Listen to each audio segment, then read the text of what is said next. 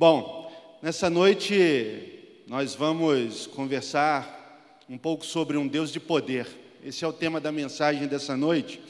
Eu costumo brincar sempre que eu subo aqui, eu pergunto se alguém tem uma fraldinha geriátrica para me emprestar, porque eu fico muito nervoso quando eu estou nesse lugar. Ontem à noite eu estava fazendo um casamento ali no prédio antigo e tinha um pastor da Assembleia ali e eu fui lá e fiz a minha parte. É claro, dentro de casa a gente se sente muito mais à vontade. Mas quando eu sentei do lado do pastor, ele falou assim: Pastor, pelo amor de Deus, olha como é que eu estou. Eu olhei para ele, a mão do homem tremendo, e eu falei: Olha, o canela de fogo também treme. E isso é muito legal, porque eu falei: Olha, eu não sou um ET. Muito bom, eu vi nisso o cuidado de Deus, porque o homem estava tremendo, e ele falou: Ó, chegou lá, eu seguro o microfone assim, que é para eu parar de tremer. Eu falei: Meu Deus, abençoa ele, Jesus. Nessa noite, meus irmãos, nós vamos falar sobre um Deus de poder.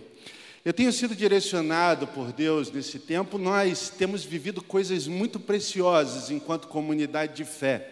E eu sei que você, dentro da sua realidade, assim como cada um de nós que fazemos parte do time pastoral, nós temos sido é, desafiados dia após dia, né, a observarmos a nossa forma de viver e a nos encontrarmos mais com Deus e a avançarmos. E eu tenho percebido ah, que existe um sentimento muito incoerente que habita dentro de todos nós de forma muito feroz, muito atroz.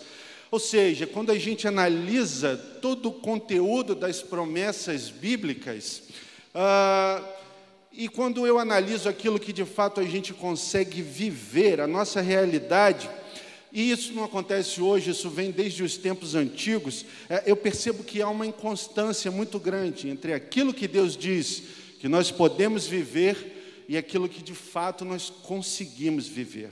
É claro, nós sabemos que a nossa vida é cheia de altos e baixos, como a gente ouviu aqui nessa manhã, uma mensagem preciosa da Aline. Se você ainda não assistiu, eu quero te encorajar a assistir essa mensagem, se não hoje, durante a sua semana porque o Espírito Santo tem falado algumas coisas específicas com a gente, e a minha mensagem já estava pronta há algum tempo, guardada na minha mente, eu terminei ela ontem à noite, e quando eu ouvi o que a Aline pregou hoje pela manhã, eu tive paz no meu coração de trazer essa mensagem para nós nessa noite.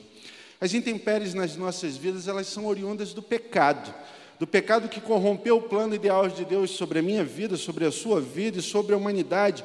E desde o início da nossa caminhada sobre a face da terra, existe essa montanha russa, né, após a entrada do pecado, que aflige tanto os ímpios e os cristãos, os filhos e filhas do Senhor. E eu gosto sempre de ficar no meu cantinho. O melhor presente que eu ganhei na minha vida foi um negócio chamado cadeira do papai. Quem aqui tem sabe a bênção que é esse negócio, né?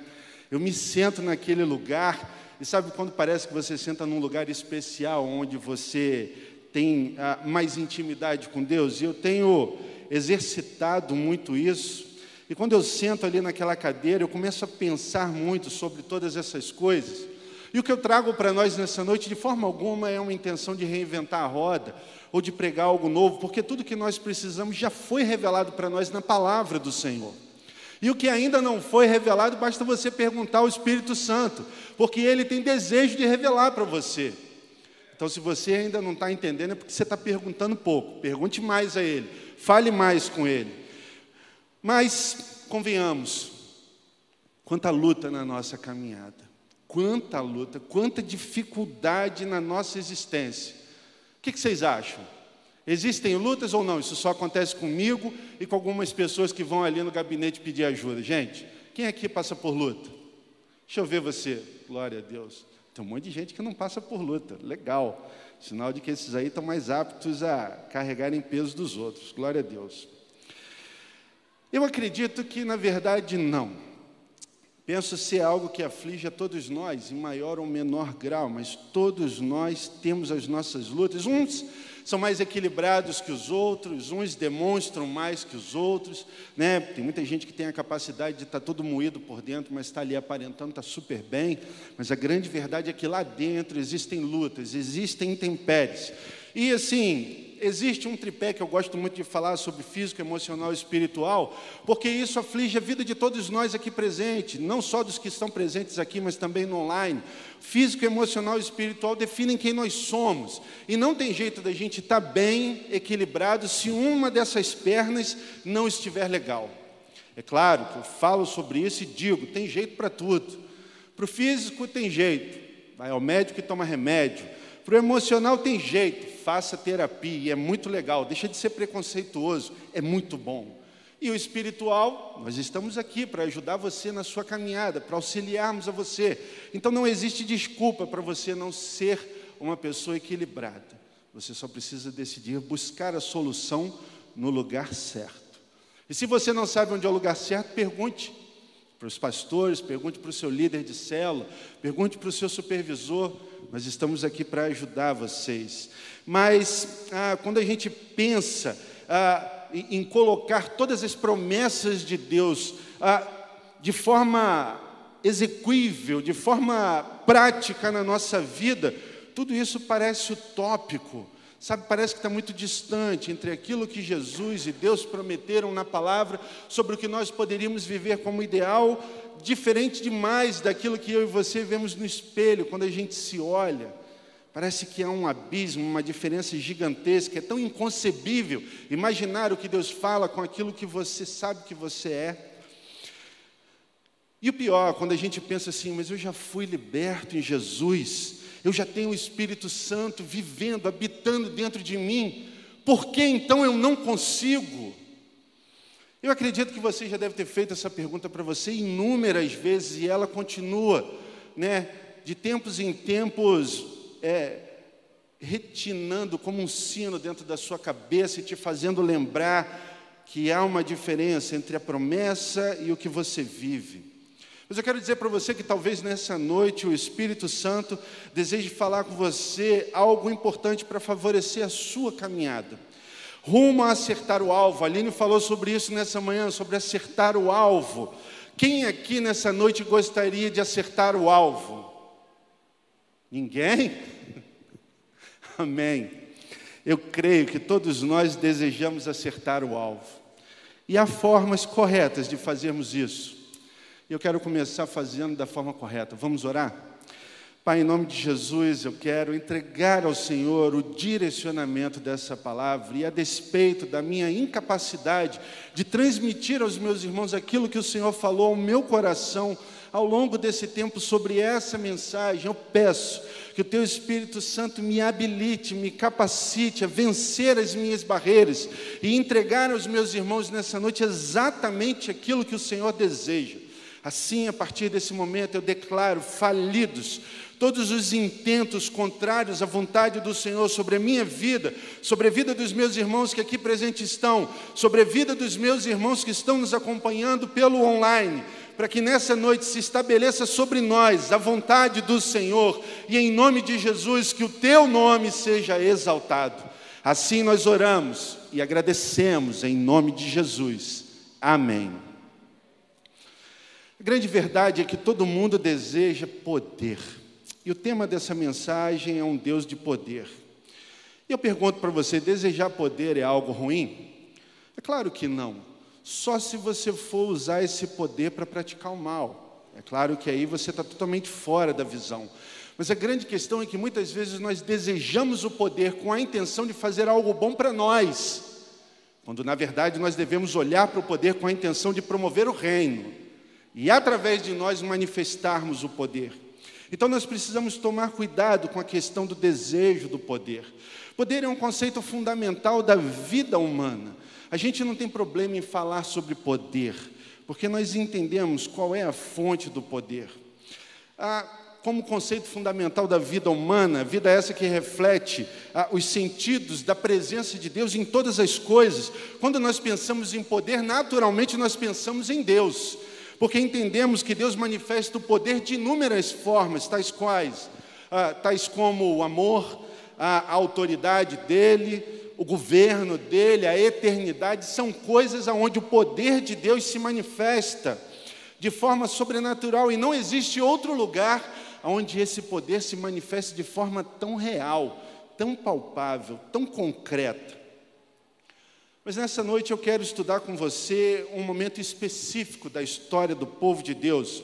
Os filisteus queriam dividir o reino de Saul em duas partes e começaram a marchar contra ah, o povo de Israel pelo leste, para tomar uma cadeia de montanhas ao redor do vale de Elá. Por conta de estratégia militar, aumento de terras, rota de comércio, esse era o interesse dos filisteus em dividir o reino de Saul.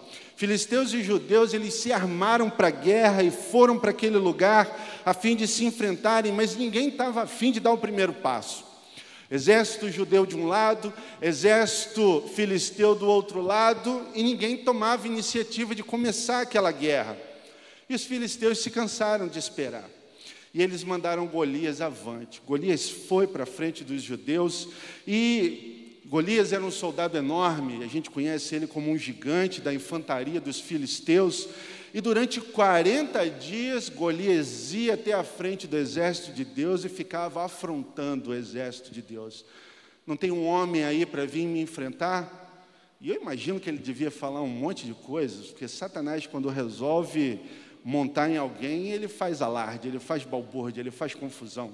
Eu não consigo imaginar o que é que Golias estava falando para o exército judeu, mas ele devia estar detonando os judeus. Durante 40 dias ele ficou ali insistindo naquela pegada, humilhando o exército de Deus, humilhando o exército de Israel, e ninguém se habilitou a enfrentar ele.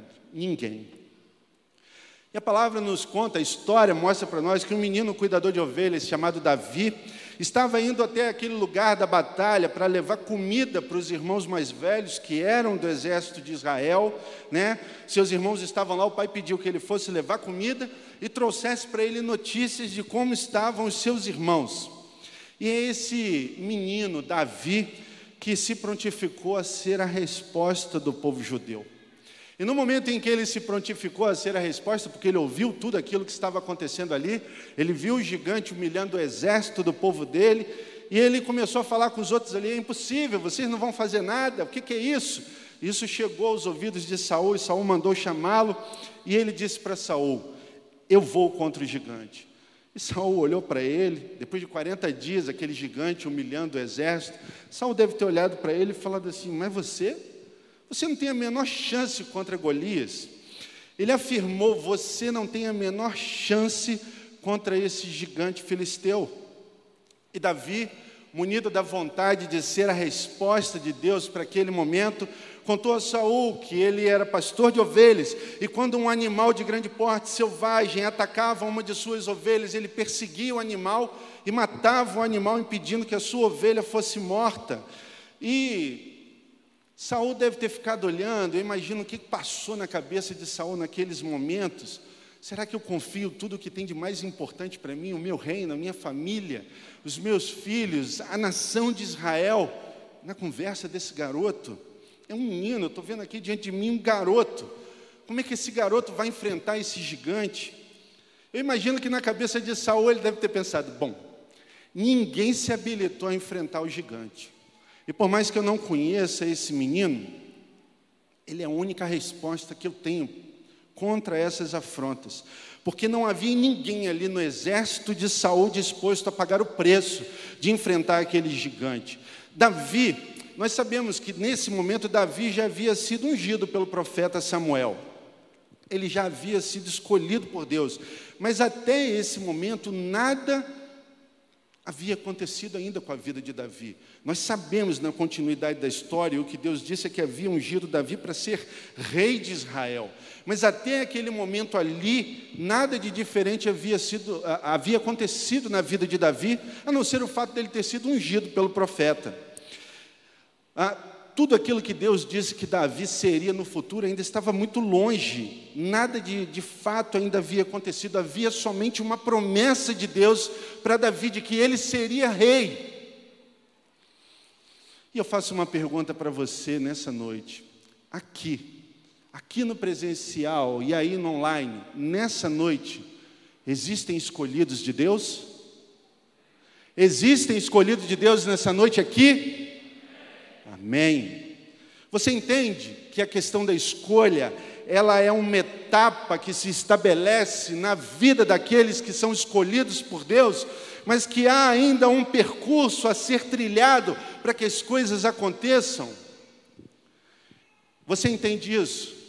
Se você entende isso, por que, é que você desanimou? Por que, é que você está dizendo que está difícil e você está instalando os lábios, como se as promessas nunca fossem chegar? Eu não tenho dúvida que Deus escolheu a humanidade inteira.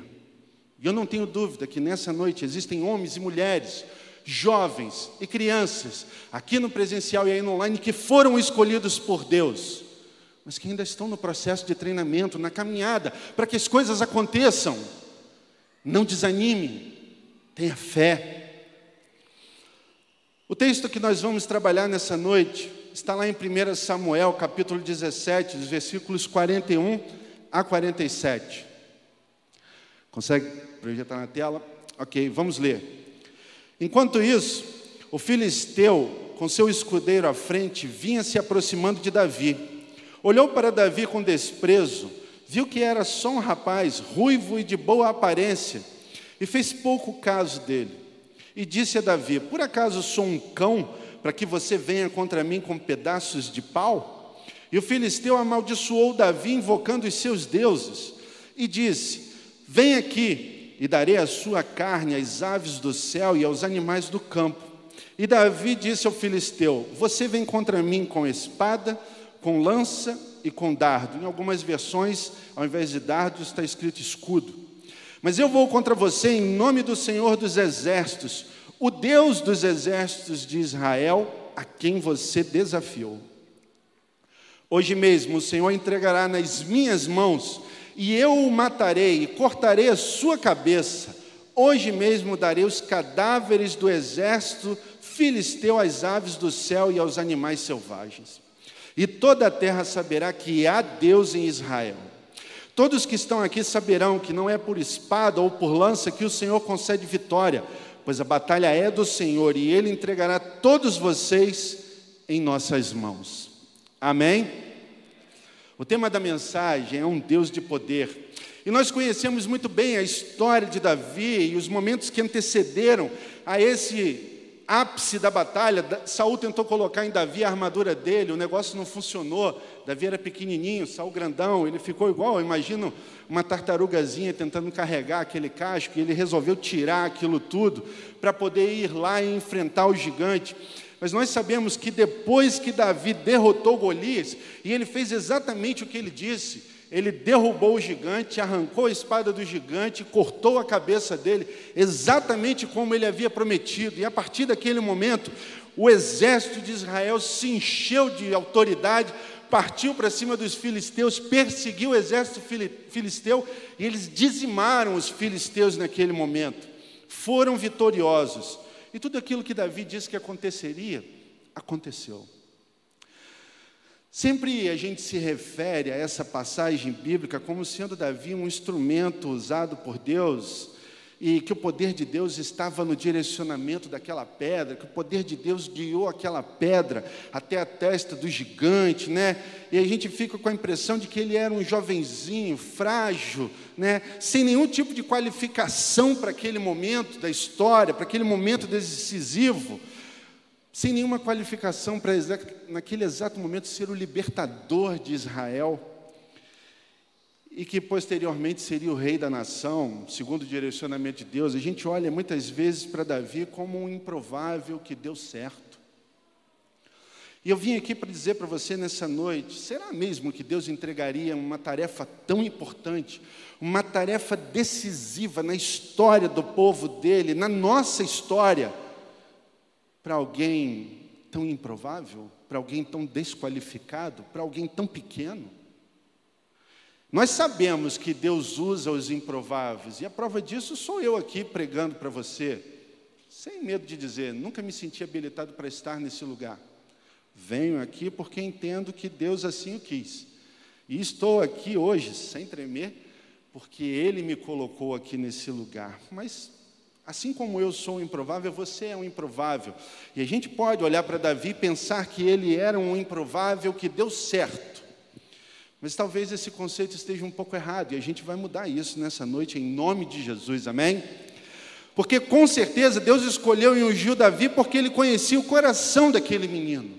Ele sabia que Davi tinha os atributos que ele precisava para, no tempo certo, florescer e dar os frutos necessários para que os planos dele se cumprissem na vida de Davi e através da vida de Davi.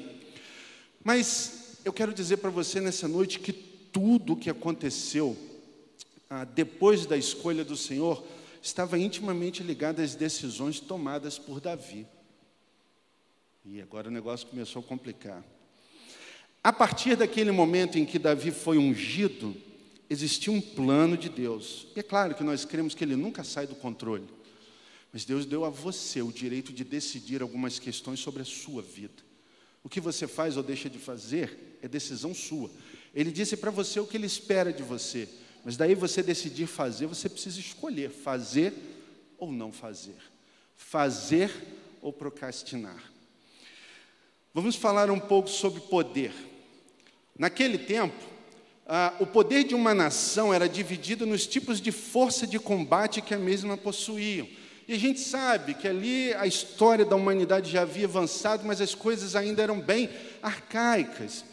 E a força, o poder era medido pelo poderio bélico que uma nação possuía. E aí, quando a gente fala em poder bélico, a gente fala em exército. E naquele momento, a forma como o exército se apresentava era o seguinte: existia a cavalaria, que era composta por soldados a cavalo. Deixa eu ver se a gente consegue colocar a imagem aí. Aquilo ali é a cavalaria. Eu busquei fotos que retratassem mais ou menos a armadura e a forma dos soldados se vestirem na época. Era mais ou menos aquilo ali bem diferente do que a gente conhece hoje. Eles estão descalços ali no cavalo, mas com as armas necessárias para avançarem no campo de batalha. Esse, essa era uma parte do exército de Israel e também dos filisteus, a cavalaria. Existia também a infantaria, que era composta de soldados a pé, com capacetes, armaduras, escudos, espadas e lança. Mais ou menos assim que devia se parecer um soldado da infantaria na época. E existia um terceiro grupo no campo de batalha, que era chamado de artilharia. A artilharia era composta por dois elementos. O primeiro eram os arqueiros, que usavam uma roupa totalmente leve, para que eles tivessem grande mobilidade no uso da sua arma. Então, os arqueiros estavam lá e faziam parte. E existia uma segunda parte da artilharia, que eram os atiradores. Esses aí eram os atiradores. Acho que eles lembram alguém que a gente conhece, né? Era aquilo ali, ó, usavam roupas muito leves, carregavam um alforgezinho onde eles colocavam pedras e eles usavam aquele instrumento ali para batalha, chamado funda. A gente poderia traduzir para a nossa realidade o estilingue. Os atiradores, quando eles estavam no campo de batalha, eles faziam toda a diferença, porque eles pesavam mesmo na balança.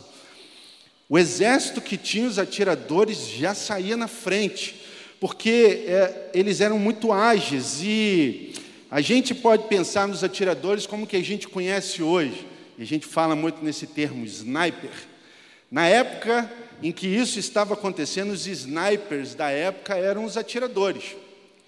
Eles eram a elite do exército, eram os caras que acertavam alvo, eram os caras que faziam diferença no campo de batalha.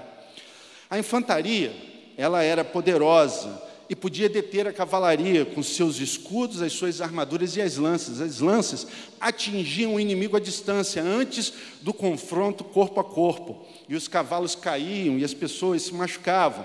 A infantaria tinha ah, o seu papel importante no campo de batalha. A cavalaria se movia muito rápido dentro do campo de batalha, e mesmo quando os arqueiros atiravam as flechas, os homens a cavalo conseguiam sair da posição onde o arqueiro atirava e eles conseguiam alcançar os arqueiros sem sofrerem muitos danos. No entanto, a artilharia era mortal para a infantaria, para o corpo a corpo. Porque a infantaria carregava escudo, armadura, capacete, espada, lança. Eles, eram, eles tinham uma armadura grande para poder resistir aos impactos no corpo a corpo, e isso fazia com que eles fossem lentos. O deslocamento da infantaria no campo de batalha era lento. E a artilharia com roupas leves, ela era muito versátil, muito ágil, e eles eram muito bem treinados para acertar o alvo. Então, a artilharia, por conta dos atiradores, era mortal para a infantaria. A artilharia naturalmente tinha uma supremacia contra a infantaria. E sabe o que eu acho mais legal daquilo que Deus foi colocando no meu coração? Porque a gente pensa, quem aqui nunca jogou uma pedra em ninguém? Quem aqui nunca brincou de jogar uma pedra para acertar uma garrafa, acertar uma latinha? É um negócio tão corriqueiro, tão simples na nossa vida, mas era algo praticado muitas e muitas vezes até se atingir a excelência. E o treinamento de um atirador do exército de Israel começava muito cedo, ainda criança. Gosto de ler sobre esses assuntos de estratégia de guerra e os snipers são os que são mais exigidos no treinamento hoje em dia. Homens e mulheres que dão muitos e muitos e muitos tiros em vários tipos de situações para se tornarem especialistas na arte de atirar.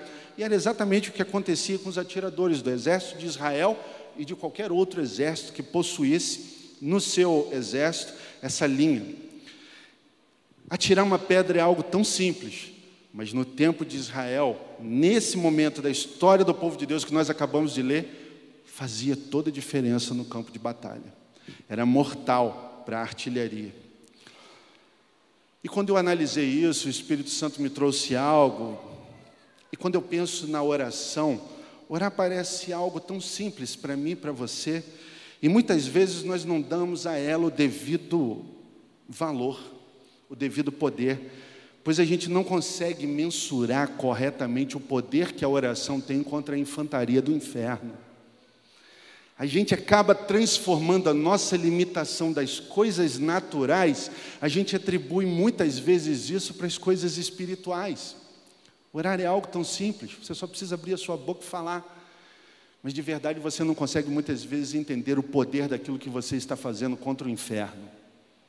Você não consegue acreditar que de fato você é aquele que está atirando uma pedra certeira quando você abre a sua boca e ora.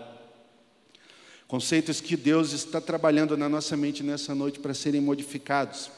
Golias estava alocado em que lugar do exército filisteu? Infantaria.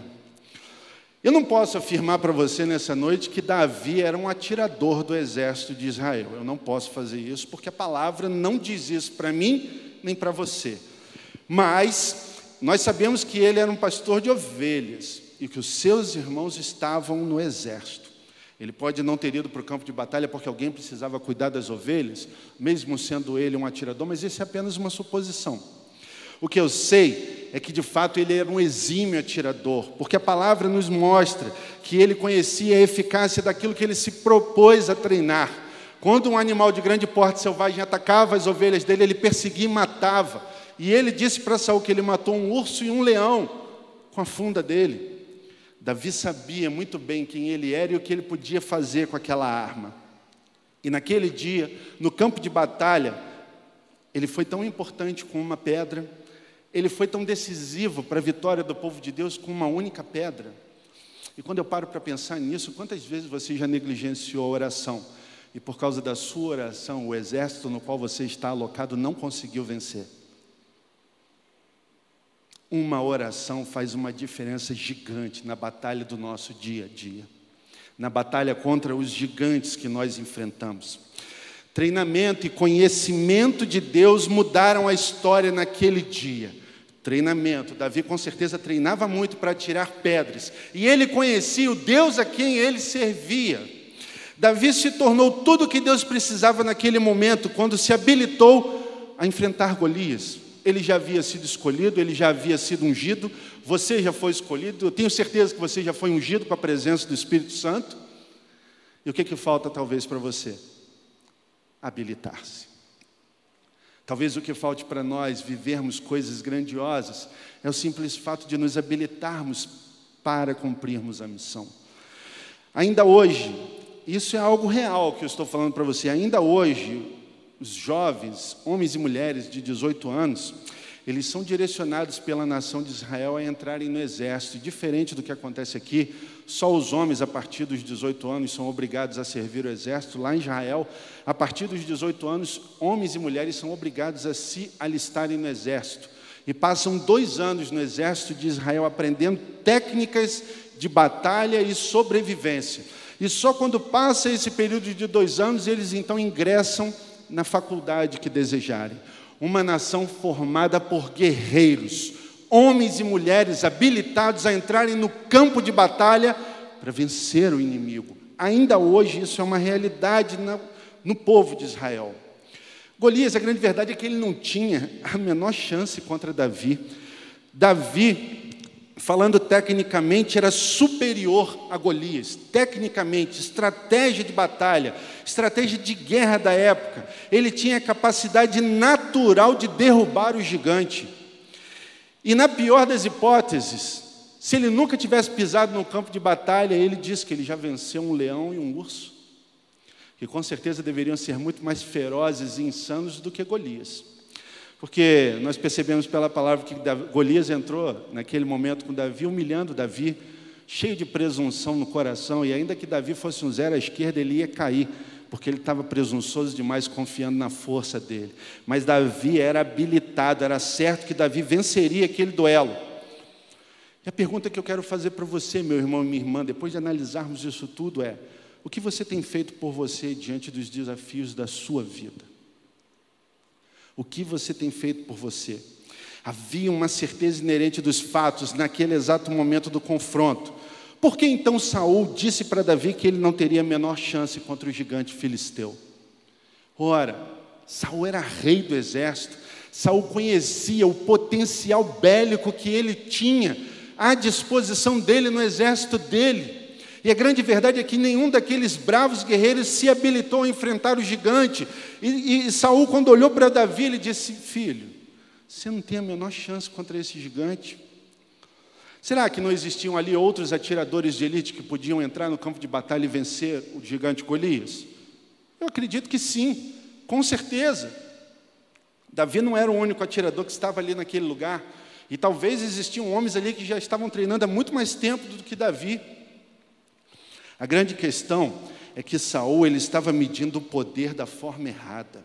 Ele estava fazendo uma análise física. Naquele momento, Saul estava olhando para a estrutura corpórea de Golias. Ele estava pensando nos 40 dias de, em, que Saul, em que Golias estava afligindo o exército, humilhando o exército, atacando o exército verbalmente, moralmente e espiritualmente, porque era um confronto espiritual das trevas contra a vontade de Deus naquele momento. Físico, emocional e espiritual estavam no campo de batalha, naquele momento, através das investidas de Golias. E Saul havia sucumbido nessas três áreas. Ele se esqueceu do potencial dele, do exército dele. Ele esqueceu do Deus dele, só olhou para a situação. Saul não entendeu que força física não é poder. Força física é somente um instrumento de poder, algo utilizado para estabelecer poder. Força física não é, não foi e nunca será poder. Mas naquele momento, Saul se corrompeu. Muitas pessoas, igualmente a Saul, fazem o mesmo erro, ah, se envolvem com o mesmo tipo de erro hoje. Davi se encaixava perfeitamente no contexto da batalha, meus irmãos. Porém, Saul não conseguia perceber isso. Ele estava dominado pelo medo, pela insegurança, pela pressão da situação, pela humilhação do gigante e além, é claro, das suas questões internas que afloraram naquele exato momento. Pastor, que, que questões são essas? Ah, eu não preciso ponderar nenhuma delas para você. Quando você está num momento de pressão, quando você está sendo pressionado, quais são as coisas ruins que vêm ao seu coração e à sua mente a fim de te botar para baixo? Você sabe o nome de todas elas. Você sabe exatamente quais são as coisas que extrapolam o balde, fazem com que você se sinta incapaz. Saul havia se esquecido de Deus e do que verdadeiramente significa poder. Deixa eu te fazer uma pergunta, para você aqui no presencial e você aí no online. Você tem fé? Deixa eu te fazer outra pergunta. Você está vivo ainda? Amém. Você tem fé, meu irmão e minha irmã? Sim. Você acredita no que você está ouvindo nessa noite como vindo da parte do Espírito Santo? Pois eu preciso dizer para você que treinamento e desenvolvimento das habilidades são coisas tão fáceis. E eu posso dizer isso para você hoje, por exemplo, CCM está aí. Você já fez a sua inscrição para o CCM? Você já se predispôs a crescer intelectualmente, espiritualmente? O que você tem feito pela sua vida nesse tempo. E não existe só o CCM, existem outras coisas que você pode fazer, mas aqui dentro de casa nós temos inúmeras ferramentas para contribuir no seu aprimoramento e no seu crescimento, para forjar em você tudo o que deseja, para te habilitar para a batalha do seu dia a dia. E o que você tem feito? Ou você está pensando, ah, o CCM é uma modinha, começou bombando, mas agora está esfriando, então a sua vida é uma modinha? Porque o que nós estamos nos habilitando é investirmos na sua vida, para que você se capacite, para que você se habilite, para que você se desenvolva, para que você cresça e voe e lance voos muito mais altos, que vão levar você a esse lugar de felicidade. Nessa noite, o Espírito Santo precisa que você se habilite, meu irmão e minha irmã. Você só precisa dizer para Ele: Eu estou aqui, Espírito Santo. Ele deseja ouvir a sua voz de forma direcionada. Naquela tarde, naquele momento da batalha, Davi disse para Saul: Eu irei. Eu serei a resposta do povo de Deus contra essa afronta. E o Espírito Santo está dizendo para você nessa noite: você deseja ser a resposta de Deus para esse tempo? Então, diga para o Espírito Santo: Eu estou aqui. Eu desejo ir. Eu desejo ser a resposta. Infelizmente, quando eu penso em toda essa exposição, eu começo a entender por que tantos cristãos não conseguem perceber e acreditar nos seus potenciais diante dos desafios da vida cotidiana. Fato esse que anula a nossa capacidade de sermos felizes e realizados. Se você não se habilita, você não consegue ser feliz e realizado. Se você se protege atrás de muros físicos, emocionais ou espirituais, é você que perde a possibilidade de ser feliz e realizado. Quem não se habilita não consegue ser feliz. Fato esse ah, que nas nossas vidas fazem com que a gente busque resultados inaptos. Quando você se esconde, você deseja, você para de sonhar com excelente e você começa a aceitar as migalhas que caem da mesa. Quando você não se habilita, você esquece o excelente, você vive com o que sobra quando na verdade nós não fomos chamados por Deus para viver de sobra. Nós fomos chamados para viver no topo, para dominar. Foi para isso que Ele nos constituiu.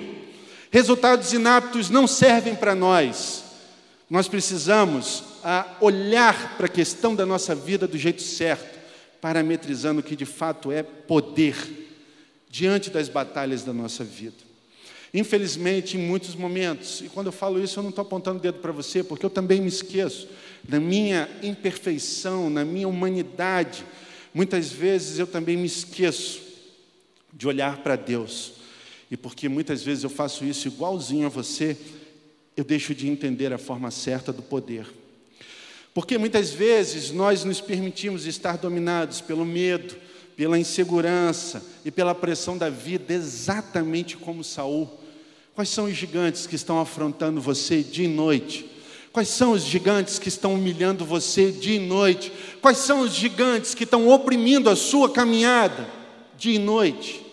Eles estão fazendo com que você se esqueça quem é Deus e preste mais atenção nos gigantes do que no nosso Senhor.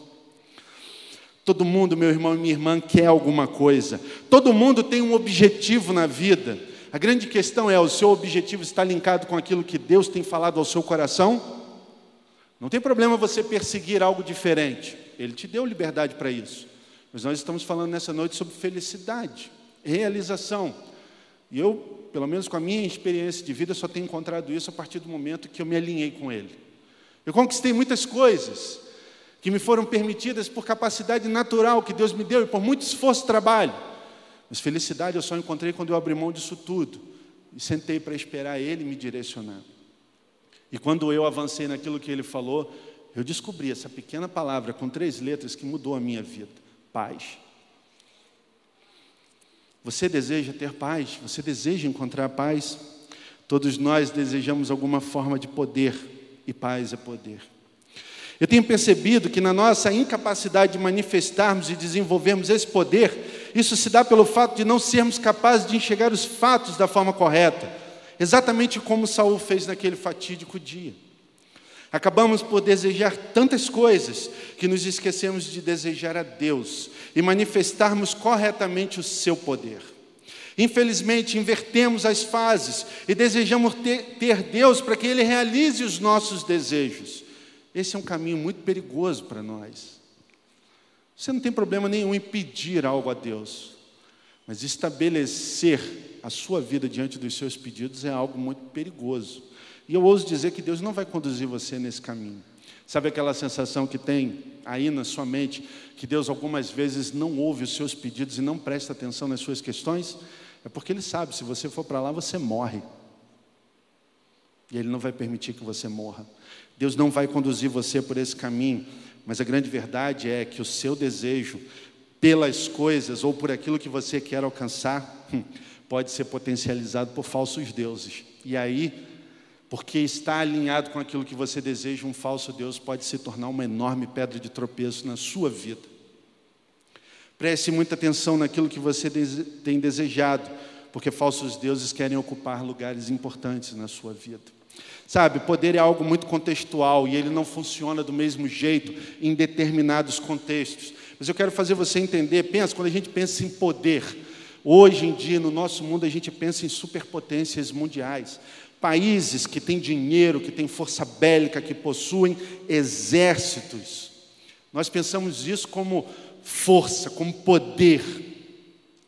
E aí, quando a gente olha para a questão terrorista, são homens que trabalham no submundo, escondidos, com poucos recursos, mas que fazem um estrago gigantesco. Nós conhecemos, quando a gente olha para os Estados Unidos, por exemplo, é uma grande potência, tem dinheiro, tem força bélica, tem soldados, tem tudo o que eles precisam, mas eles são afligidos pelo terrorismo homens que se escondem, que trabalham nos bueiros e que se ocupam em fazer uma aparição teatral. E quando eles investem contra esses países, eles causam um estrago muito grande com toda aquela teatralidade. É claro que vidas se perdem, mas são coisas muito pequenas, com um alvoroço muito grande, porque eles trabalham com medo.